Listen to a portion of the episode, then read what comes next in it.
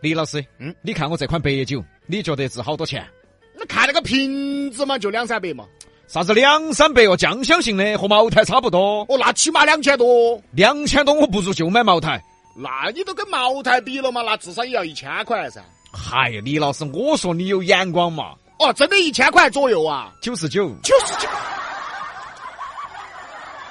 我第一盘听说一千块左右是九十九， 他往左噻，哦，太左了嘛你！ 就是哎呀，我跟你说你，哎呀，九十九一千块左右，啊，你眼光好噻我眼光好吗？啊。我觉得我是个瞎子，我看不到。他标价一千多，然后你买成九十九，哦，好划算嘛。哦，哎呀，然后你跟人家说的九十九块钱的酒可以堪比茅 台，哎，他们是说堪比茅台噻，哪门说的？那些直播带货的说的。我跟你说，天底下的话就是他们说的最不可 信，他们说的话还达不到比洋秀的可信。真的哦，那你喝嘛，啊，你告一下嘛。那咋子呢？喝完我带你去医院，去医院咋子呢？运气好嘛洗胃嘛，运气不好嘛就先做 ICU 嘛。你做 ICU 的，最近某短视频平台，这可能大家也知道是哪个平台，嗯，一位主播正在直播间销售白酒，在介绍一款酒的时候，厂家人员称这款酒在商超销售是一瓶六百多元，哦，不便宜啊，给代理商的价格在二百六十元至二百九十元之间，水分那么大吗？啊！那就给半价嘛。接着呢，主播又向这个厂家人员疯狂砍价，嗯，最后，商超六百多的酒，以九十九块钱一瓶上架了。期间呢，厂家人员还不停的念：“哎呦，这个叫要亏，这个叫要亏。主播呢表示只卖两千单啊，算是给粉丝福利。”很快，这款酒被一抢而空。然而呢，记者在其他平台查询到这款酒每瓶售价六十多，臭不要脸啊！六十多的酒标价六百多然后最后还砍价，甲板意思还砍呢啊我们要把粉丝那个福利送给粉丝。啊！一定给我砍下来！然后九十九，关键的关键被一抢而空，那这个事情说明了什么呢？说明现在越来越多的老年人开始接触直播带货了呀。对的，老年人喜欢看，哦，而且呢喜欢相信。我妈就喜欢看得很、啊，是不是啊哎呀，基本上这个跟原来电视购物的套路一样，这帮人呢，估计是晓得这老年人很少看电视了。然后转而在直播带货了。其实大家在看某些短视频 APP 直播带货的时候啊，可以多那么一个步骤。就去某宝、某平台、哦某电商哦，搜一下同款。只要你搜，一个神奇的事情就发生 了。同样的产品，同样的商家某宝，它就是相应地 的，具体为啥子呢？我们就不多说了哈。哎，大家应该懂得起。就好像一瓶百威啤酒，它在烧烤店呢只卖得到十四，它在九眼桥就要卖二十，它在三三九就卖得到二十八，它在 KTV 就要卖三十八，它在另一种 KTV 就卖得到六十八。怎么 KTV 还要分种类 啊？你那个，哎，迪哥，另外一种 KTV 是啥子 KTV 啊？嗨，你这娃，哎呀，酒吧都要分高中低端的嘛，KTV 还不是要分高中低端？，哦，高端 KTV，哎哦那是要贵点儿啊。对了嘛，不然你还有啥其他意思吗？我就这意思。儿就是有我扛扛着你。So baby，情话多说一点，想我就多看一眼，表现多一点，别让我能真的看见。可爱少说一点，想陪你不止一天。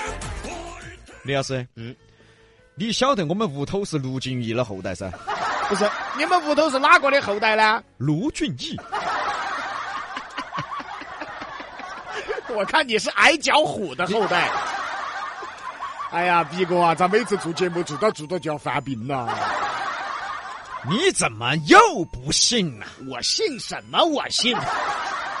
你爪子嘛？刚才那个九十九的那个酒喝多了吗？我只买了一箱，我还屋头喝。一会儿又刘德华是他们舅舅了，我现在卢俊义是他们祖先了。我问你，嗯，卢俊义的外号是什么？玉麒麟呐、黛玉是吧？是啊，形容我的一句古诗不就有玉吗？什么形容你的古诗啊？陌上人如玉，公子世无双。 有玉没玉？公子歪酒喝多了，公子喝的还是勾兑的酒， 还是工业酒精勾兑的那种。你不觉得形容的我很贴切吗？陌上人如玉，公子世无双。卢比，前面的诗词挺好的，加上那后俩字儿就别扭了。 哎呀，完啦完啦！我觉得卢家的香火要断了呀，你家香火断了，因为这娃已经病入膏肓了。你们屋头香火你传不下去了，比哥。玉麒麟啊， 卢俊义啊，哎呀，就比哥有时候他这些妄想啊，嗯，他不是神经病晚期啊，嗯，你想啊他如果说不是神经病晚期，他都想不出来。 就他这些，啊，刘德华是我舅舅啊，啊，啥卢俊义是我们祖先啊，啥张学友是我们姑爹啊，这个必须是精神病的晚期才想得出来的，哎呀，李老师，早期都想不出来。美好的梦想、美好的幻想、美好的祝愿嘛，嗯，你不也经常幻想、梦想你是李莲英的后代吗？我幻想什么？我这我有病啊！他李莲英的后代，那那就没有后代了，那就。你看不起别人李莲英不是，我是看不起他这方面。哎呀是咋回事呢？啊！因为最近有个新闻啊，让我彻底明白了超能力的厉害。最近呢，重庆一个篮球机构啊，运营不善，嗯，面临破产。哎，三千多名学员没有课可上，学费呢也没有办法退回。哎，学员的家长们得知消息后啊，准备维权。结果维权的第二天，一位家长、一位学员的家长找到该机构说：“哎，我愿意伸出援手，哦，人家店家还有点不安逸。哎啊，你一个家长，你能伸出啥援手嘛？你我出一千万。那你二天就是我的家长。